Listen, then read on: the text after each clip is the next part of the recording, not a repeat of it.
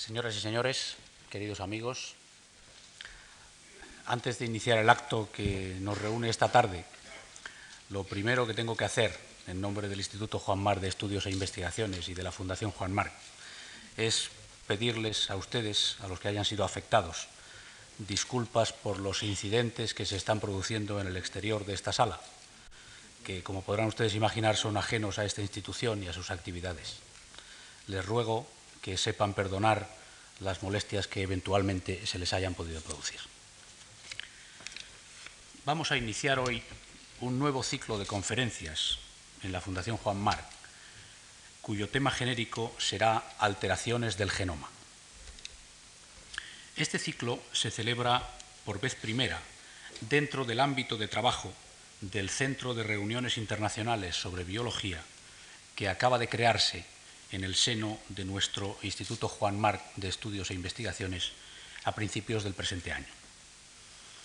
Las actividades de este Centro de Reuniones Internacionales sobre Biología tienen su origen en el Plan de Reuniones Internacionales sobre Biología promovido por la Fundación Juan Marc, cuya duración se extendió desde enero de 1989 hasta diciembre de 1991 y en cuyo ámbito se organizaron 30 reuniones científicas en las que participaron unos 1.200 investigadores procedentes de los más diversos países. También se organizaron dentro de ese mismo ámbito los tres últimos ciclos anuales de conferencias semejantes al que hoy comienza. En estos ciclos tratamos cada año de ofrecer a estudiantes y profesionales de la biología un panorama de las investigaciones más significativas que se están desarrollando en los laboratorios internacionales permitiéndoles escuchar en intervenciones directas a algunas de las figuras más relevantes que la ciencia puede ofrecer en nuestros días. El ciclo que hoy iniciamos, que es ya el undécimo de estas series anuales, está dedicado a un tema de gran actualidad, las alteraciones del genoma. En él hemos invitado a intervenir a diez destacados científicos. Las cinco conferencias principales van a correr a cargo del doctor Paul Berg, que hoy nos hablará sobre la recombinación como medio de modificar y reparar los genes de los mamíferos, y en los cuatro lunes consecutivos a hoy de los doctores Temin, Brinster, Smithis y García Olmedo. La relevante personalidad científica de estos cinco investigadores merece una presentación de los trabajos que han realizado hasta la fecha, efectuada por colegas españoles conocedores de esos trabajos y de su significación en el panorama general de la investigación internacional. Para realizar este tipo de presentación de los conferenciantes del ciclo, hemos contado con la colaboración de los doctores Moreno, Melero, Jorcano, Mato y Salas, a cuyo cargo habrían de correr las sucesivas presentaciones de los conferenciantes, una esta tarde y las restantes en los cuatro lunes próximos. Desgraciadamente, la presentación del doctor Berg, prevista para hoy, se ha visto alterada por un accidente de automóvil que el doctor Felipe Moreno sufrió a mediados de la semana pasada, que aunque no ha tenido las consecuencias eh, graves que se temieron en principio, sí le está manteniendo inmovilizado con algunas fracturas por el momento. Y como afortunadamente el texto de la presentación había sido ya redactado por el doctor Moreno, me van a permitir que yo mismo lo lea en su nombre dentro de un momento y aproveche para enviarle desde aquí el deseo de que se restablezca lo antes posible. Así pues, con esta articulación que les he descrito someramente, iniciamos este ciclo de conferencias agradeciendo en nombre del Instituto Juan Marc a todos los que van a participar en él su presencia en esta tribuna. Creemos que la labor de los científicos sigue requiriendo en España una mayor atención y un mayor apoyo de la sociedad, que les sirva de estímulo y de respaldo a su trabajo cotidiano. A ello colaborará sin duda la presencia entre nosotros de las personalidades a que antes me he referido. Y con esto, agradeciéndoles a todos ustedes su presencia en este acto, voy a dar lectura, como antes les indiqué, a las líneas redactadas por el doctor Felipe Moreno de la Unidad de Genética Molecular del Hospital Ramón y Cajal de Madrid para la presentación del doctor Berg. Nacido en Nueva York en 1926, Paul Berg obtuvo el título de doctor por la Western Reserve University a los 26 años. Como postdoc, Trabajó en los laboratorios del doctor Kalkar en Copenhague y del doctor Kornberg en la Facultad de Medicina de la Universidad Washington de St. Louis, donde alcanzó el grado de profesor asociado en microbiología. En 1959 se trasladó a la Universidad de Stanford, donde se le nombró profesor del Departamento de Bioquímica en 1960, ocupando el puesto de jefe del departamento desde 1969 a 1974. Siempre en Stanford, dirige desde 1985 el Centro Beckman de Medicina Molecular y Genética de esa universidad. Miembro de las Academias Nacionales de Ciencias de los Estados Unidos de América y Francia y de comités editoriales de revistas científicas como PNAS y Journal of Molecular Biology, Paul Berg ha recibido una veintena de distinciones y premios entre los más prestigiosos, como el Eli Liley de Bioquímica en 1959, el Albert Lasker de Investigación Médica en 1980, la Medalla Nacional de la Ciencia de Estados Unidos en 1983 y, junto con Walter Gilbert y Fred Sanger, el Nobel de Química en 1980. La actividad científica de Paul Berg está estrechamente asociada al esplendoroso desarrollo de la biología molecular en los últimos 30 años. Sus trabajos sobre la activación y unión de los aminoácidos a los RNAs de transferencia contribuyeron a la comprensión de la síntesis de proteínas. Él introdujo la técnica de fijación a nitrocelulosa para el estudio de las interacciones DNA-proteínas y el método de Nick Translation para el marcaje radiactivo de sondas de DNA. Interesado en la regulación de la expresión génica en eucariotas, sus trabajos sobre la estructura, organización y regulación de los genes del virus simio SV40 son clásicos. El mismo interés le condujo a construir la primera molécula de DNA recombinante híbrida, constituida por genomas de especies distintas, el bacteriófago lambda de E. coli y el virus SV40, con la intención de estudiar la expresión de genes del bacteriófago en células de mamíferos. Corría el año 1971 y estábamos en los albores de lo que se ha dado en denominar ingeniería genética. El anuncio de este experimento por un colaborador de Berg en una reunión en Cold Spring Harbor provocó honda preocupación entre algunos asistentes. Experimentar con el mencionado recombinante o con otros de igual suerte podía tener consecuencias impredecibles. Moléculas u organismos dotados de capacidades patogénicas nuevas podrían aparecer y multiplicarse, creando nuevos problemas de salud. Al menos eso temía entonces una parte importante de la comunidad científica. Asumiendo inmediatamente esa preocupación, Berg decidió no hacer el experimento y un debate apasionado se abrió sobre las implicaciones científicas, las ventajas y desventajas, lo permisible y lo no permisible del DNA recombinante. Estaba ya claro que la tecnología del DNA recombinante tenía en potencia la capacidad de revolucionar la biología. El debate, apasionado en muchas ocasiones, condujo a las conferencias de Asilomar de 1973 y 1975 que organizó el mismo Berg. En esas reuniones se elaboraron normas de seguridad muy estrictas para la realización de los experimentos que implicasen DNA recombinante. Después de este episodio, Berg ha seguido trabajando sobre la expresión genética, virus tumorales, y la recombinación genética en mamíferos. El telón de fondo de estas investigaciones es el de poder sustituir genes defectivos por sanos funcionales, sin producir efectos colaterales indeseables.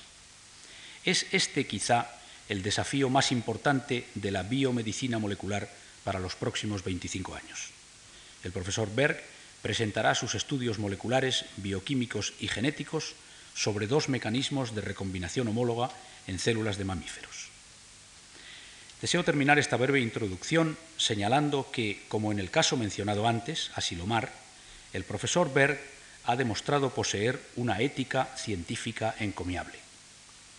Como presidente del Comité Asesor del Programa Genoma Humano de los NIH, ha condenado tajantemente la iniciativa para patentar trozos de DNA humanos por sus efectos negativos sobre la colaboración abierta y franca entre científicos y, por lo tanto, sobre los potenciales beneficios que dicha colaboración generaría para la humanidad.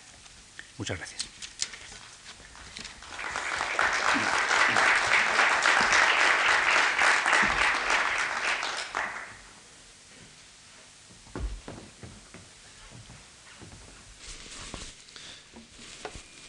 Thank you very, very much, Senor Gonzalez, for your introduction. I sat there as I listened through the translation, which was excellent, by the way, um, thinking of the story about as people are drowning, their life passes before them. But nobody ever said that when you're sitting to give a lecture, that your whole life will pass before you in the introduction. I thank you very much. It's a very great pre- uh, pleasure and a privilege to be here, and I value the invitation which you've given me extremely highly for a number of reasons. One, it introduces me to the One Marsh Foundation, which I'm embarrassed to say I had not known about until you wrote me to invite me to this lecture. Uh, but since then, my reading and your kind hospitality has, uh, has given me a view of this foundation which is remarkable. It is a remarkable institution in terms of its commitment to support of cultural and scientific and social activities across a broad frontier. Uh, I don't know of any foundation in the United States which is so committed and been so active and so successful. So I thank you for introducing me to. Second, it gives me the chance to return to Madrid, a city which my wife and I have loved ever since our first visit some almost uh, 25 years ago. Um, chance to meet old friends and also to visit the sites of this wonderful city and enjoy Spanish culture and hospitality.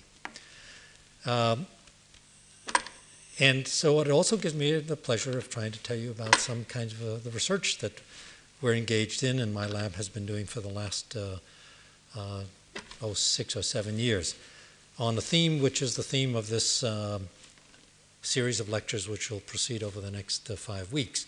Uh, the only regret I have is that I won't be able to participate in the other lectures because I, this, the selection that you've made is really quite uh, impressive. So I congratulate you and your advisors on, on the number of people, and I guarantee that those of you in the audience uh, who attend those lectures will be well rewarded. Um, now, genetics over, ever since Mendel, has made use of recombination as a means for studying uh, the behavior of genes. In the early days, the behavior was limited to just looking at the transmission from one generation to the next. Uh, all through the 1920s, recombination was the means for studying the gene- making the genetic analysis of uh, the then favored organisms, Drosophila. Uh, by about the 1950s, a whole new class of organisms became the object of geneticist study bacteria and the viruses that inhabit them. And if we look back over the history of the study of E. coli and the phages, lambda or T even phages, uh, recombination played a very key role in the analysis of the genetic structure of those organisms. And it wasn't until the introduction of molecular techniques that we could begin to focus at the DNA level at the processes of recombination. Now, in organisms like E. coli, uh, we became spoiled because, in fact, once we learned that genes were made of DNA, it was possible to introduce pure DNA molecules into bacteria and have the bacteria incorporate these newly added genes into their own genomes by the process of homologous recombination.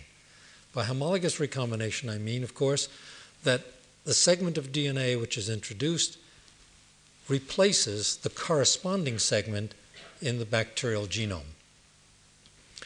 That was an exceedingly powerful tool for being able to manipulate the genetic structure of these organisms and to construct strains which served as models for study of various phenomena in, in molecular biology. We could learn a great deal about the mechanisms of uh, DNA replication, the repair of DNA, the expression of DNA by being able to introduce designed genes, if you will, into these cells. When we began to expand our vistas to studying animal cells or other eukaryotic cells, we came to the disappointing uh, discovery that when you introduce DNA into mammalian cells, for example, the DNA is very rapidly taken up and incorporated into the genome of the recipient cell. But the DNA does not go to its normal location. It appears to integrate at random locations throughout the genome.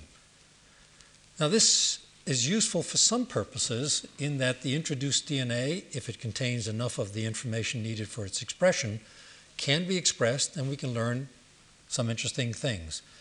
But one of the disadvantages is that we lose a great deal of information about the regulation of those genes because the regulatory signals which surround the gene in its normal location are absent from the randomly integrated piece of DNA which has been added.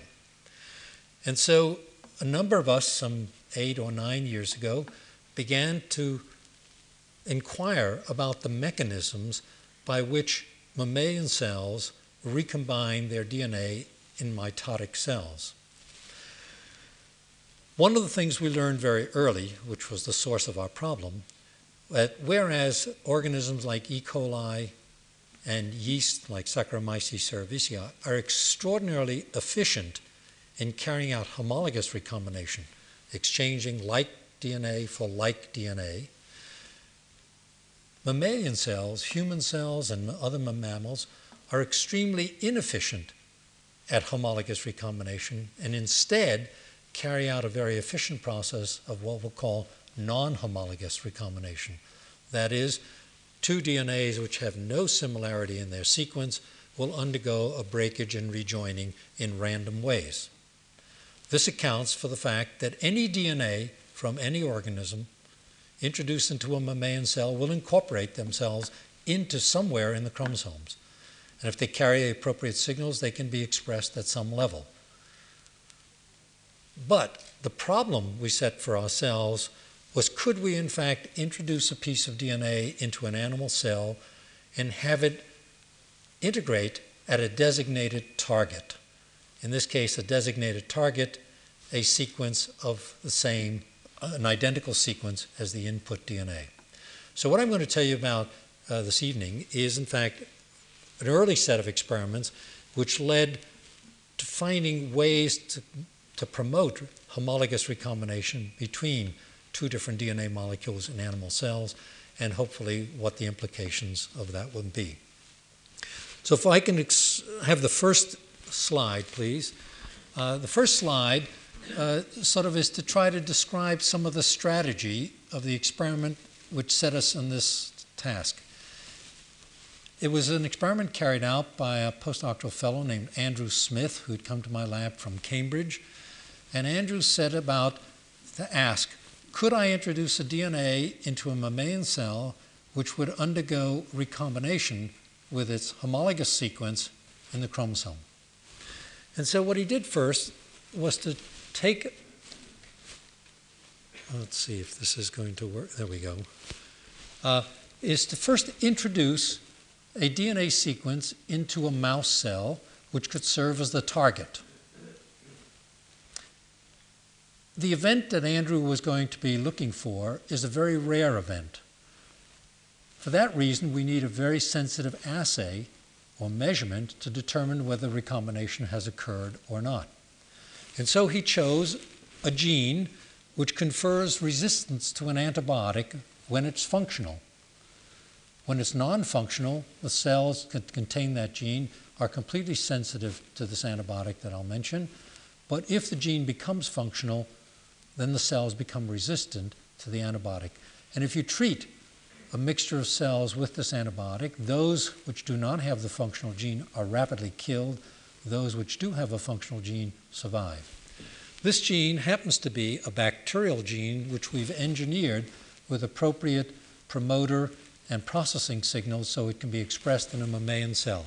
It's a gene which is called the NEO gene and confers resistance in bacteria to kanamycin and neomycin, but in mammalian cells confers resistance to a particular analog of kanamycin called G418.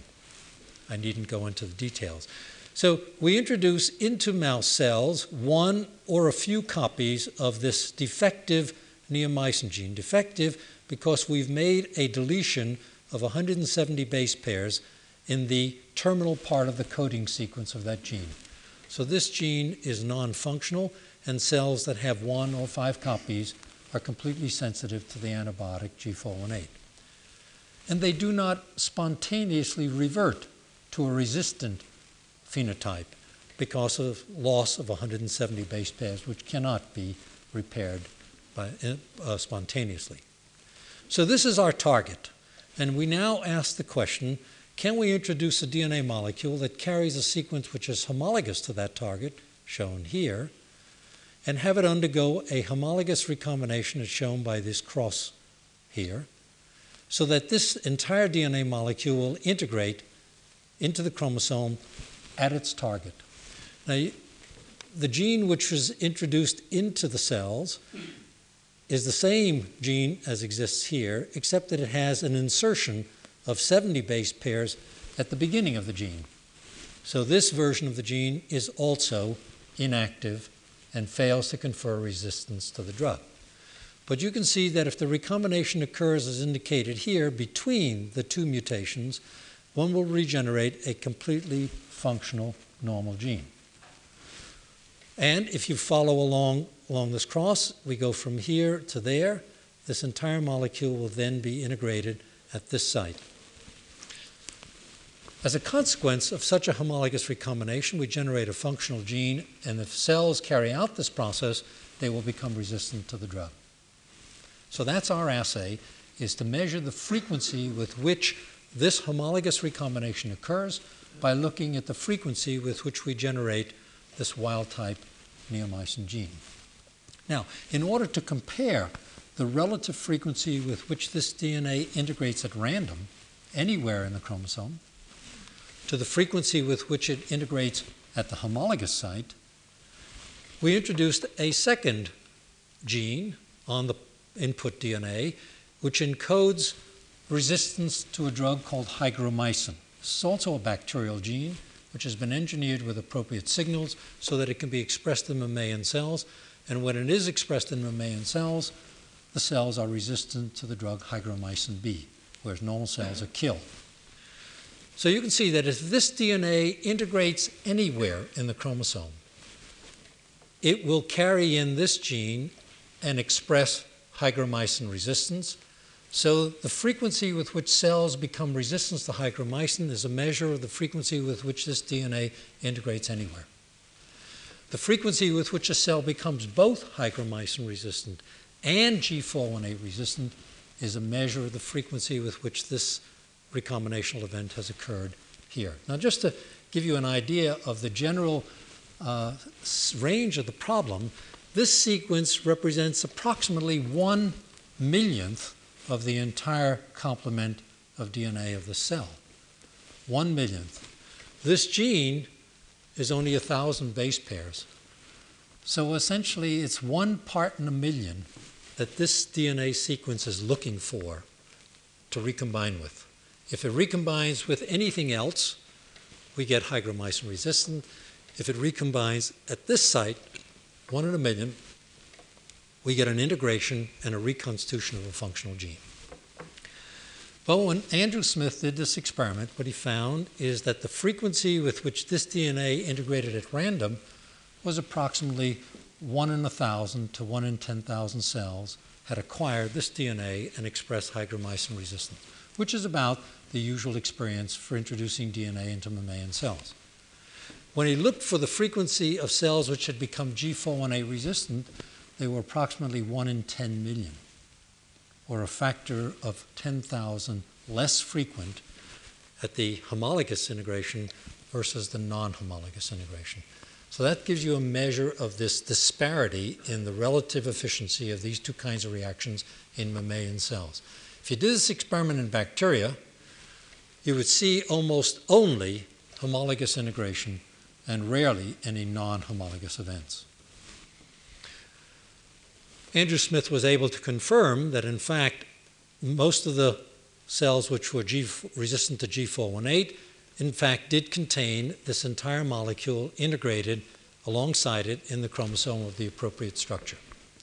However, he found a couple of G418 resistant clones which did not have this arrangement, had a fully restored functional neomycin gene, but had not integrated this DNA at all.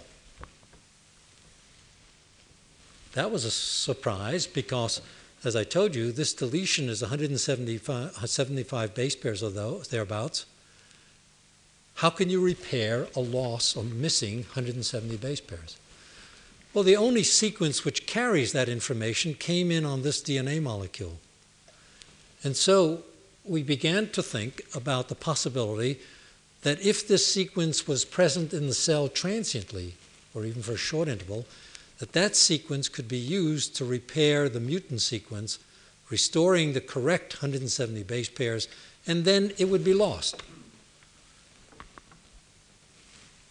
Well, that wasn't so far fetched because such a phenomenon was, in fact, already known in yeast and in other cells, and it was referred to as a non reciprocal recombination, or what's called gene conversion non reciprocal because this DNA molecule transferred information to repair this, but itself was not retained as it is in these.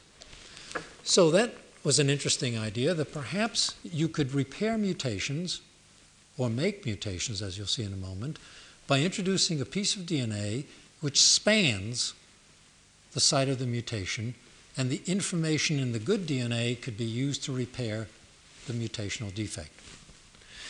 At that time, I had a new graduate student named um, David Strelo, and David Strelo came up with the idea which is shown on the next slide. Now, in this previous experiment that I just described, the DNA which was inserted is unable to replicate in the cell. And so it stays around for a short interval of time and is then lost. It's either integrated or lost. David Strelo came up with the idea of trying to do the same experiment with a DNA molecule which is capable of being replicated all throughout the cell cycle and through subsequent generations.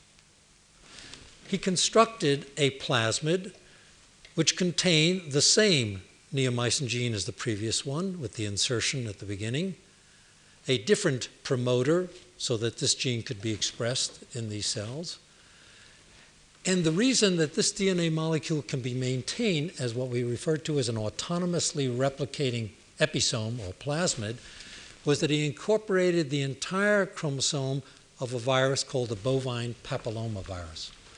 It was known that the bovine papillomavirus, when it infects mouse cells, remains as a circular DNA and replicates along with the cellular chromosome at each cell division. So, by attaching the bovine papillomavirus chromosome to this segment that we wanted to introduce into the cells, it allowed this DNA molecule to be replicated autonomously and therefore maintained in these cells. Now, how do we maintain this plasmid in the cells? Because cells don't want to keep on to DNA that they don't need, they tend to discard it. We introduced the hygromycin resistant gene, which sits here, and therefore the cells are continuously grown in the presence of hygromycin. This requires the cell to maintain this plasmid in order to maintain this gene in order to survive. And because it contains this segment, it replicates as a circular DNA molecule. So now you see we have an experiment in which we have the same two partners that we had in the previous situation, except for the fact that this remains in the cell at each cell generation. And David Strelo then asked, will we see an increased frequency of recombination between these two homologous sequences? Now, I should emphasize that because of this bovine papillomavirus sequence, this DNA cannot and does not integrate into the chromosome. So it's maintained, as you'll see, as what I refer to as a launching platform. It is replicated at approximately 25 to 50 copies per cell as a small mini chromosome. So the idea of the experiment was to take the same cells that Andrew Smith had with our target, which contains the deletion, to insert this DNA, which contains the insertion, and ask, do we generate neo or G418 resistant colonies? So next slide, please. sort of just summarize the experimental protocol, is this plasmid, which was introduced containing the, B, the bovine papillomavirus, selected for by hygromycin. We select hygromycin resistant cells, and then we expand those cells which have acquired this plasmid and in maintaining it in this autonomously replicating form. And then we look amongst those clones at the frequency with which they generate G418 resistant progeny. And the only way you can get G418 resistant progeny is to repair the deletion in the chromosome or the insertion mutation in the plasmid. And we then examine those cells which have become G418 resistant to determine which of the two genes has been altered and become expressed. Next slide, please. Now, the technique for doing this we use is PCR, the polymerase chain reaction, and we do it as follows. So, in the chromosome, we have the G418 resistant gene is joined to the SV40 promoter. That's a viral promoter which we engineered in to express this gene. And so, if we use a primer sequence that is homologous to the SV40 promoter, it can anneal with the chromosomal site. And then we use another short oligonucleotide primer, which is absent from the deletion form of the DNA. That is, this is the wild type sequence from the G418 gene, which is absent, of course, because of the 170 base pair deletion. So this can only anneal to a repaired gene. Therefore, if these two can anneal to the chromosomal site, they will generate a fragment of 946 base pairs after multiple cycles of PCR. If we now look at the other partner to the recombination, again, we now have a primer which is specific for the plasmid sequence because it uses a promoter. We use the promoter which is different than this one. So this sequence can only anneal to the plasmid, and this sequence anneals to the wild type sequence here. It's the same primer. Therefore, this and this primer will generate a fragment of 1,084 base pairs by the amplification procedure. However, if this mutation, the insertion, is not repaired, we can cleave the DNA because of a restriction site which is at that location, and therefore that prevents the amplification.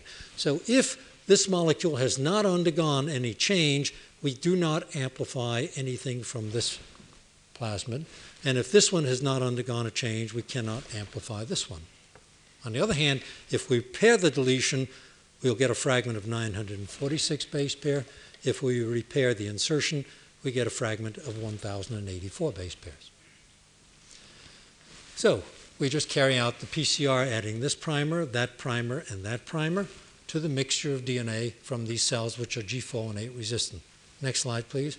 We'll just show you a sample of the kind of data. This is a gel, or a picture of a gel, where we're looking at the size of the fragments which have been produced by 40 cycles of PCR. These are the two marker fragments. So this designates a alteration of the chromosomal sequence, its repair. This is a repair of the plasmid sequence. And you can see that amongst 15 independently picked G418 resistant clones, and we actually picked some 45. This is just showing you the first 15. When we analyze them, you can see that in some cases you repair the chromosome, in other cases you repair the plasmid. In no case do you repair both. So the first conclusion from this experiment was that by, first of all, I have forgot to tell you one important bit of data, is in this experimental design, the frequency with which cells become G418 is approximately 1 in 10,000 instead of 1 in 10 million. So we have markedly increased the frequency with which the recombination occurs, as I'll show you. Second conclusion is that it is equally probable to repair a deletion of 170 base pairs as it is to repair an insertion of 70 base pairs. They occur equally frequently over the 40 some odd clones we examine.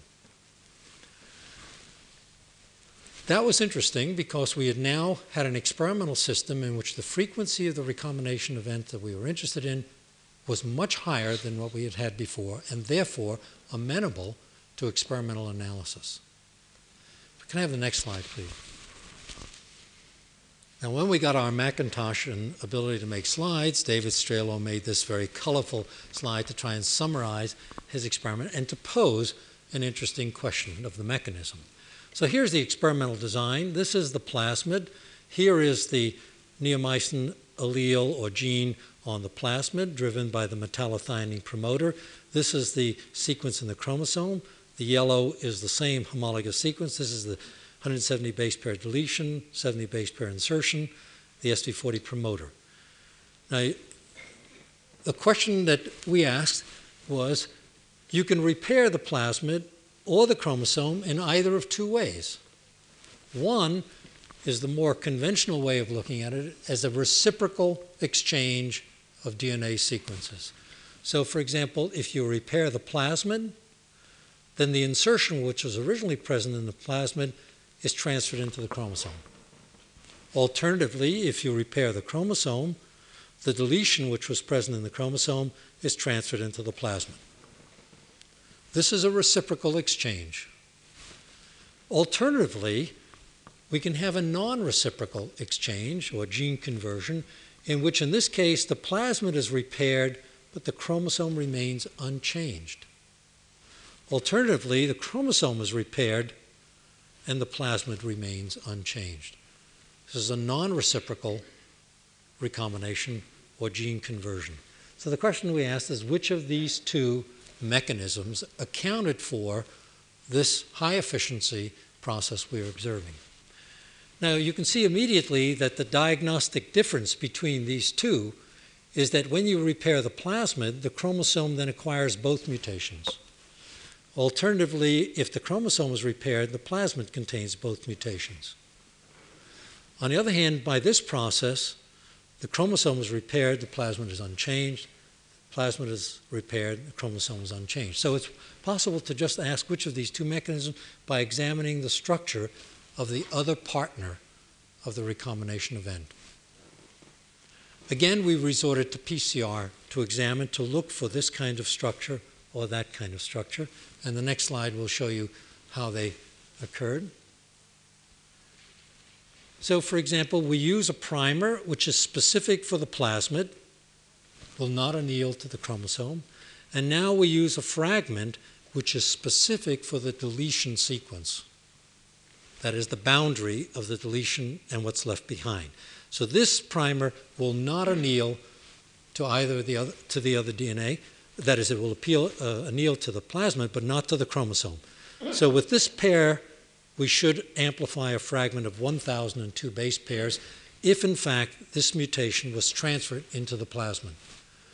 Well, again, we examined some 40 recombinants which had been repaired on the chromosome, and in none of them could we, in fact, find the diagnostic fragment, although we could have detected as little as a tenth of a copy per cell.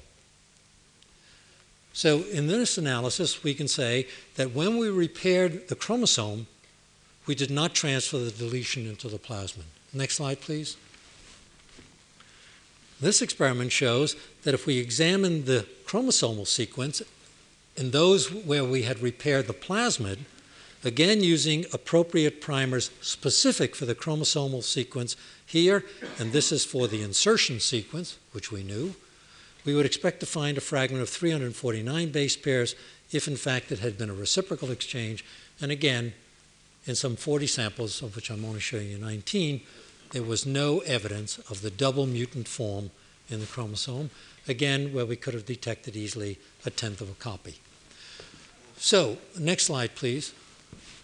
Our conclusion from this experiment was that in this model of using an autonomously replicating plasmid for recombination with a chromosomal homologous sequence, the frequency was significantly higher than with a non replicating plasmid and two, that the process occurs primarily by gene conversion and not by a double crossover. Now, gene conversion is a very interesting, or raises some very interesting possibilities. I'm not going to pursue them this evening, but I just want to leave them uh, for you to think about. If, in fact, we have a cell that has a mutation, and we now know mutations or deletions of 170 base pair can be repaired, And we also know from experience that deletions as much as 5,000 base pairs can be repaired. Insertions can be repaired. Single base changes can also be repaired.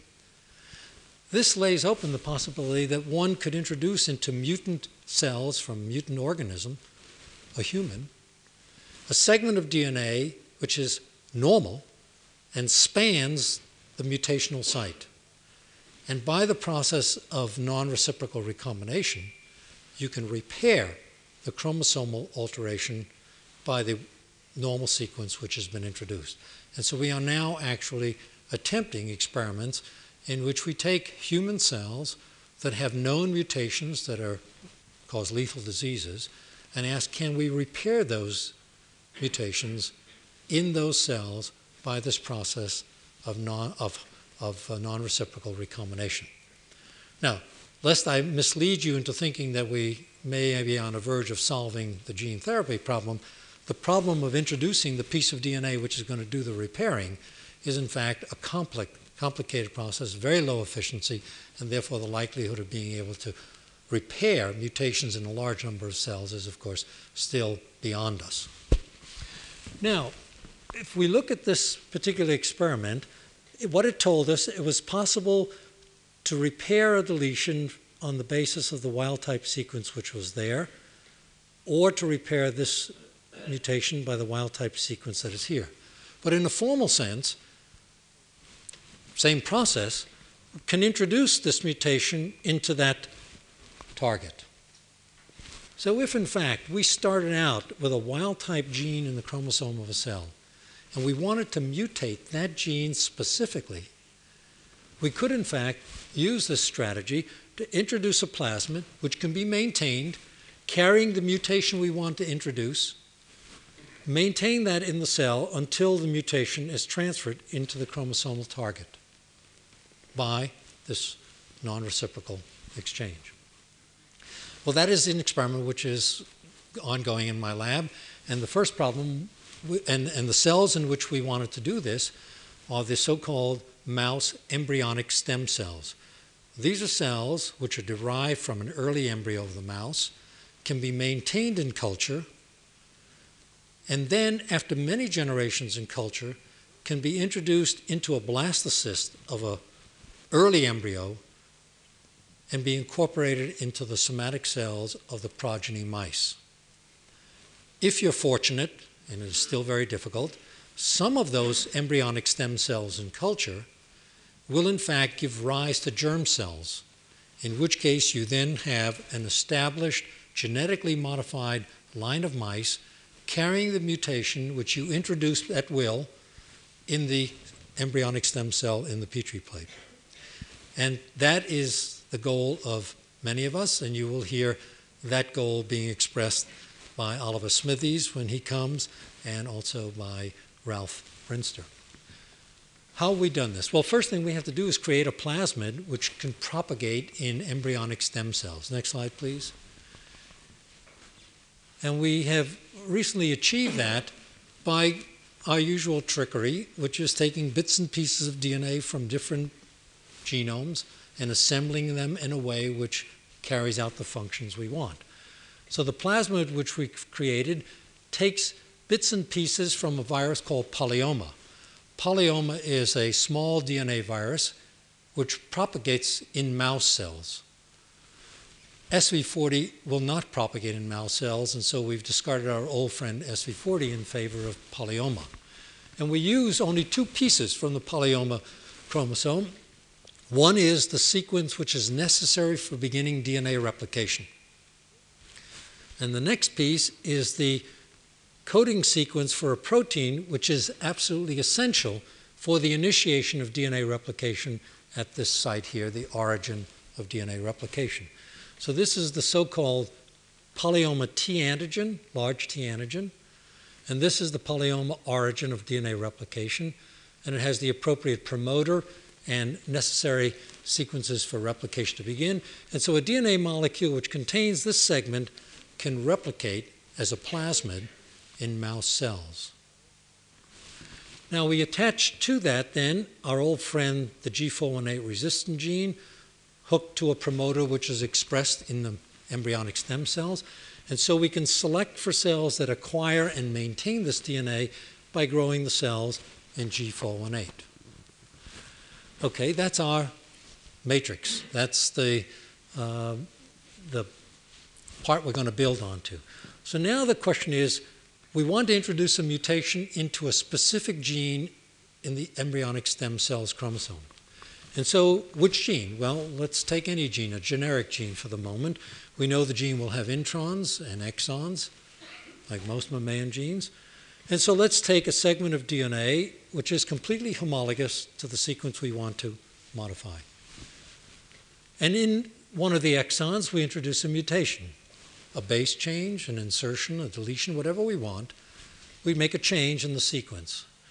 Now, our strategy is to introduce this DNA into a stem cell, maintain it by selection for this gene, and look for transfer of the mutation from this segment of DNA into its homologous chromosomal target.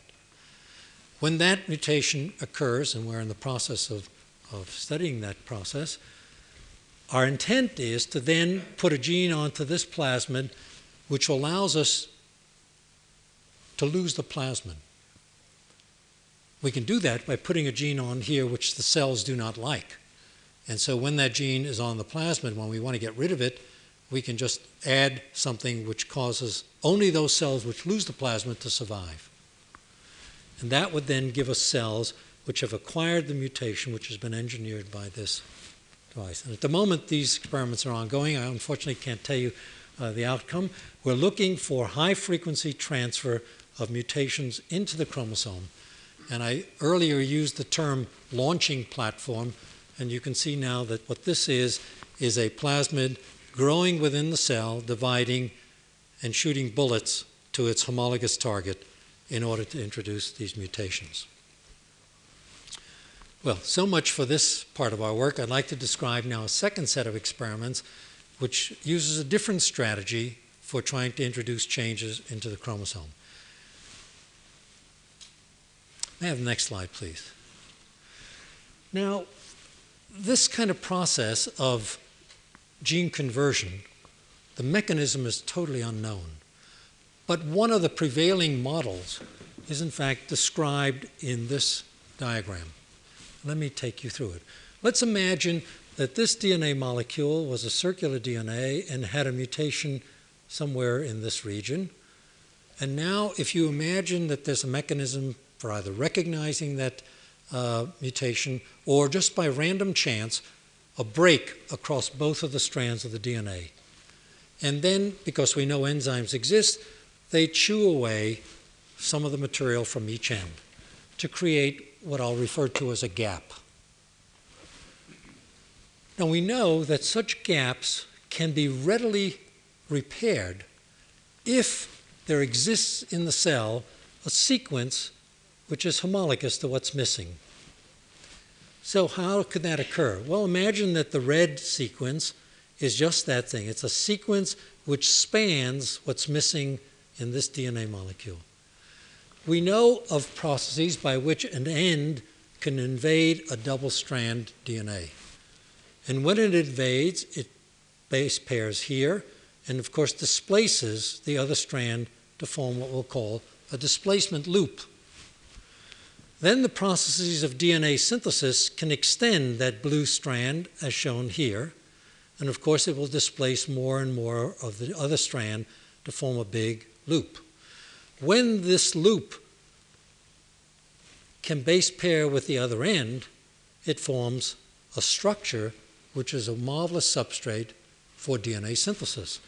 The red is a template, the blue is a primer, and you can extend the blue across there.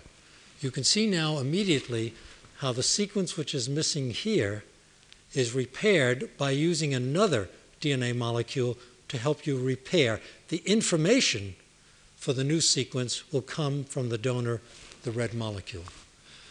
Subsequently, you arrive at a structure which is what to people who study recombination is a recombination intermediate with these so-called crossover loops, which are like first one here, and the second one forms when this goes up there. And now the this structure has to be resolved in order to end up with two separate molecules. Now, the way we think about how that can be resolved is imagine if you have a, do- a break across the crossed over strands at A and at A here, you end up with a molecule that looks like this. It has a break there, a break there, a break there, and a break there. And we know that there's an enzyme that can seal those breaks. And so you regenerate the circle and you regenerate the linear molecule originally. And you can see that the break or gap has been filled in using the information in the strand.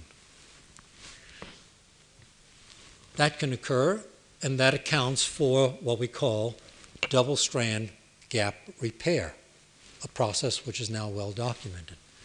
An alternative way to resolve this structure is to cause a break at A, as it is here, and at B, which is on the outside strands here. Formally, they're very similar. I can't show it to you in three dimensional, but it's essentially two alternatives of almost the same kind of reaction. But if you break at B, then you have to join this blue strand to this red one and this red one to that blue one. And lo and behold, you have integrated this blue strand into the DNA of its target. This is a homologous recombination in which an input DNA is targeted to its homologous red sequence and integrates right into the red sequence.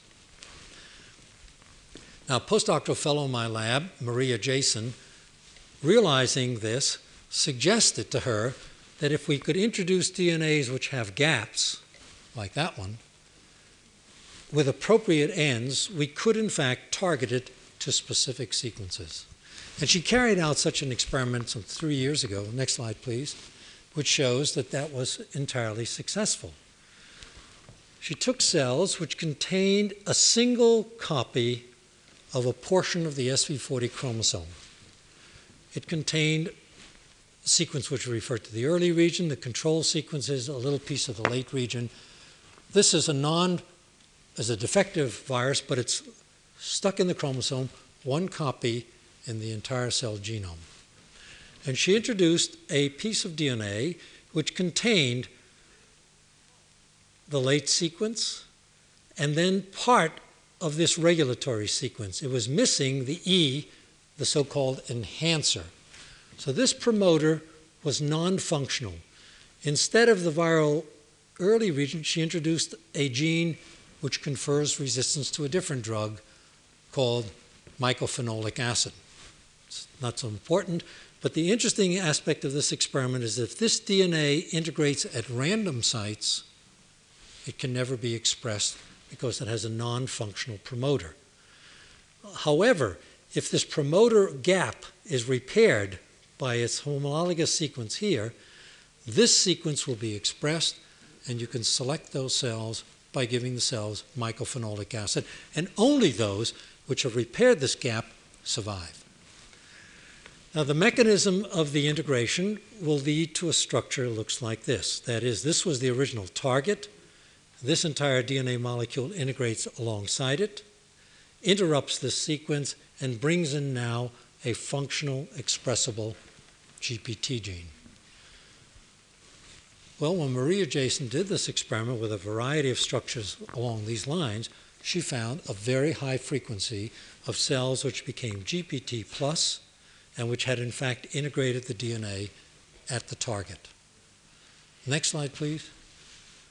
To prove the structure, I won't go through all of the proof, but she ultimately just cloned from this chromosome this entire sequence and showed that the input DNA was now physically joined to the target DNA, proving that this homologous recombination occurred.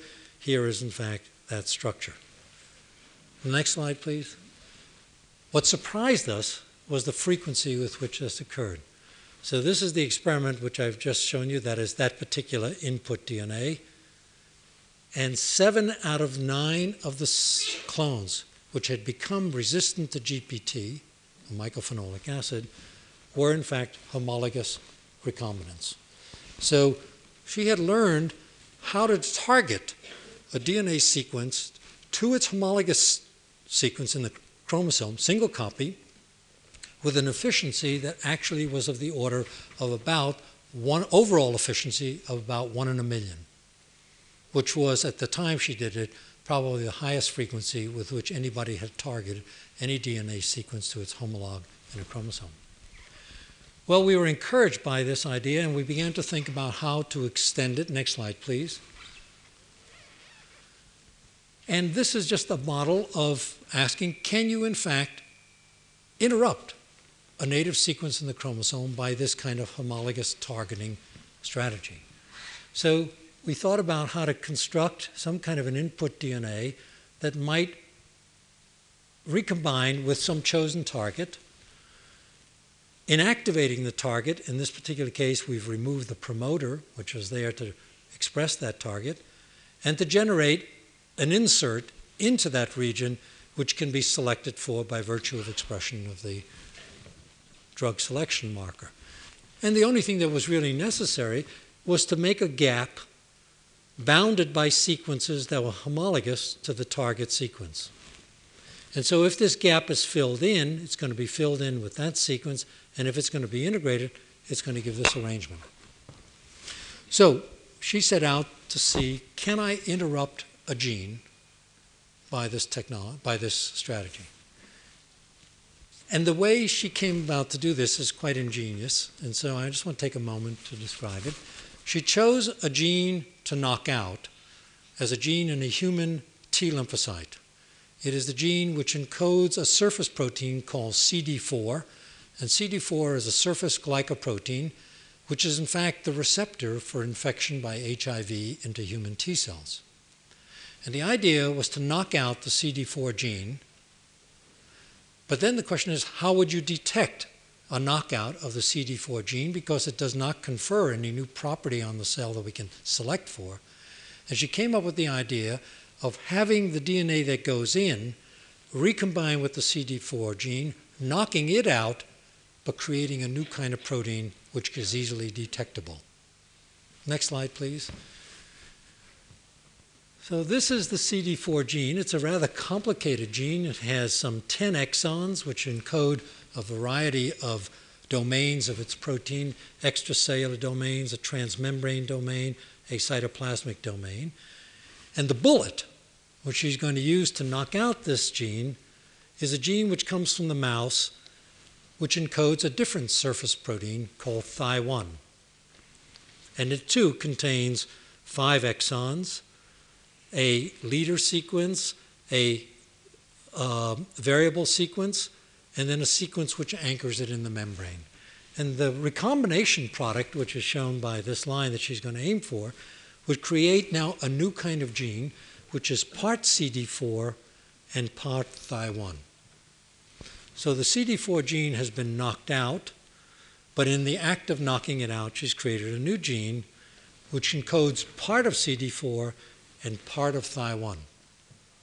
And it's this ability to detect the Thy1 property in these cells that is a measure of the recombinational event. Next slide, please. This is now just a picture of what the three proteins might be. This is the CD4 protein. It contains these three extracellular immunoglobulin like domains, a transmembrane domain, and then a short sequence in the cytoplasm, which anchors this protein in the cell surface. The Thy1 is a much shorter protein. It has a single extracellular, again, immunoglobulin like domain, but it has a very different kind of membrane anchor. It's a glycophosphoinositide, which is a different kind of anchor. It's a lipid anchor into the membrane, like so. The recombinant protein is going to be part CD4 and part Thy1. And so, as a measure for this recombinational event, we're going to be looking for this unusual protein.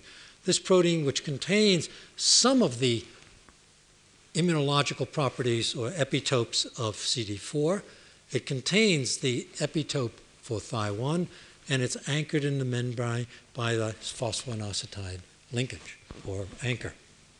So that's what we're going to be looking for. A loss of this and a construction of that. as a result of the recombination event. Next slide, please. Okay, so here's the same strategy that you used as described in the previous experiment. If you can focus that a little bit. There's the target.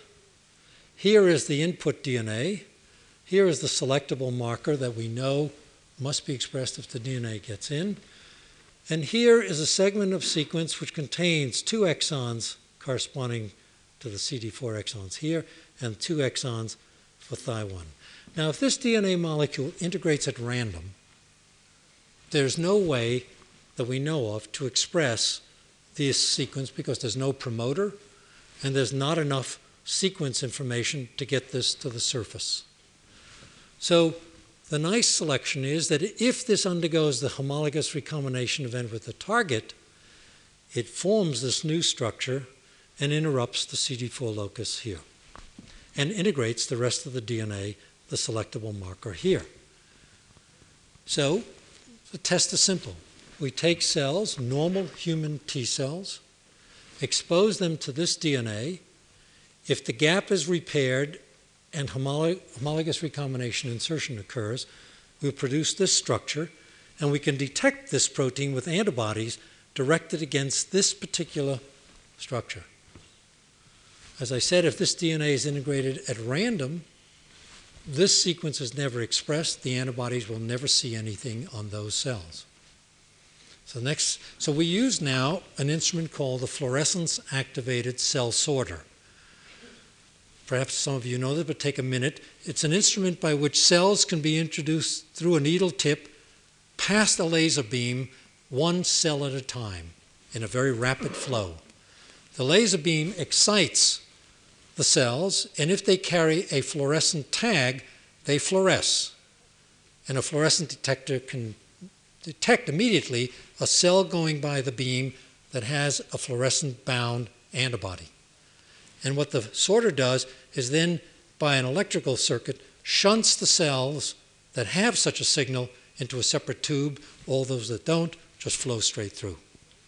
So it's possible to collect those cells which bind an antibody that's specific for the Thy1 sequences. Next slide, please. So this shows you a picture of such a fluorescent diagram. This is the relative number of cells, and this is the intensity of the fluorescence after the cells have been treated with an antibody that carries a fluorescent tag, the antibody being specific for the Thy1 sequence. And so you can see in the starting cells, they fluoresce very low, that's our background. And we isolate clones of cells which show varying degrees of fluorescence, which indicates that these cells now are expressing on their surface the Thy1 sequence. Now, are these cells those which arise by recombination? Well, we have to do a second test. Next slide, please. If we look back at our structures, we have specific monoclonal antibodies that recognize that part of CD4, and we have monoclonal antibodies which recognize the sequence of this part of CD4. And we have this antibody which recognizes Thy1. The recombinant protein should have the property that it retains the sequences which react with that antibody, but loses the sequences which react with that antibody because they've been lost in the recombination, but it has the sequences retain, uh, recognized by this antibody. So we're looking for a protein which can react with this antibody and that antibody, but not with that one. Now, in order to simplify this analysis, I'm going to skip over an experimental slide because it's taking me a little longer than I thought.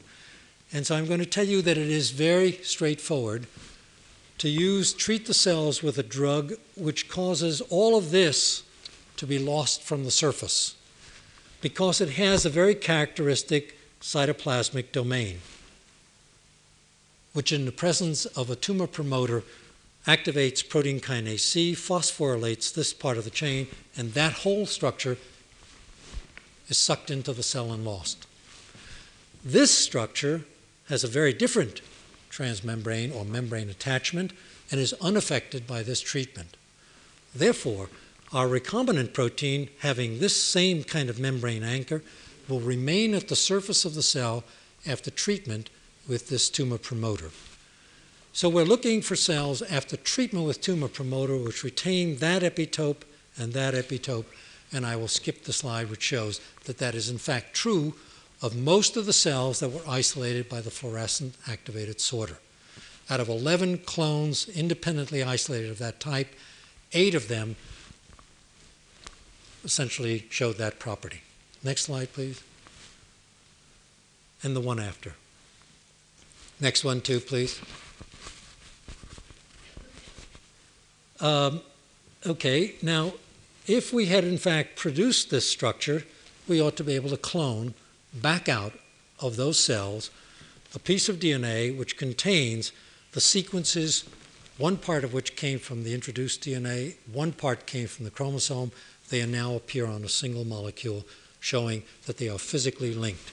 And we were, in fact, able to clone this entire region, showing that the recombination had, in fact, occurred as predicted. Next slide, please.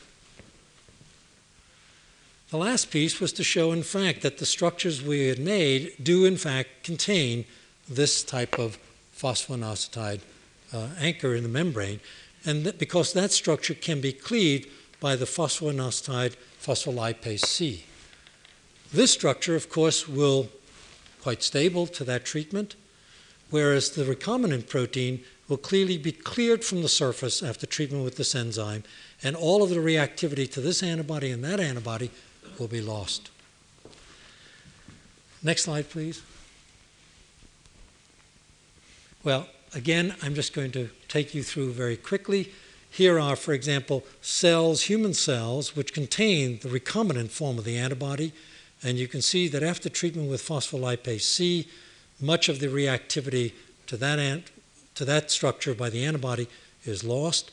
Where, and same is true for the external uh, portion, that which reacts with that antibody, much of that is lost, whereas in the untreated cells, normal cells, neither one of those are lost. And in the cells which are in fact the ones which were the recombinants, they're here, and you can see they show the same property. They have lots of Thy1 on the surface. It's lost when you treat them with the phospholipase C. They have lots of the reactivity against the CD4 extracellular epitope, and that too is lost, whereas the normal CD4 is not lost at all.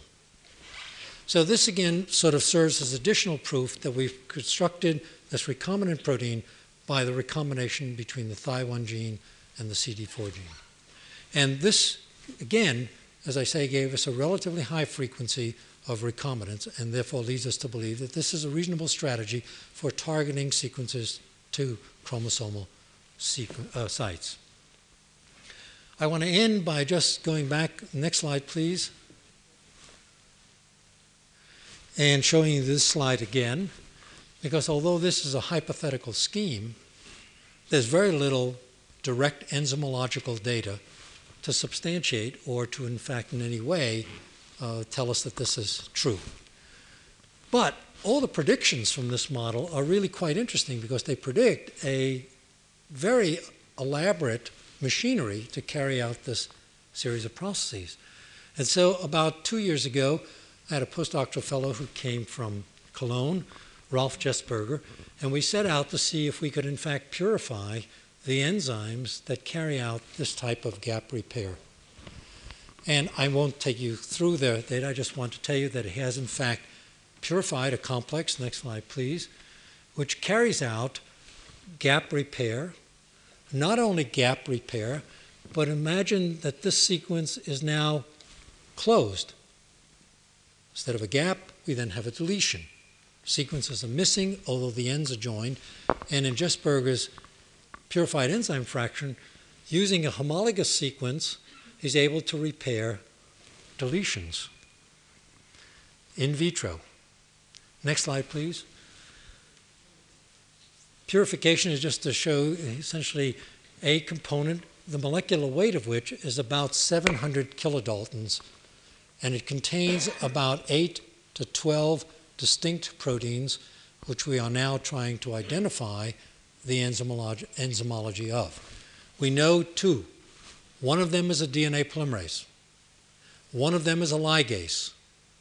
So we have two of the critical enzymes, one which is able to extend DNA and another one which is able to join the ends of DNAs. And that both of which would be necessary for that process as predicted. The next slide, please. The last one.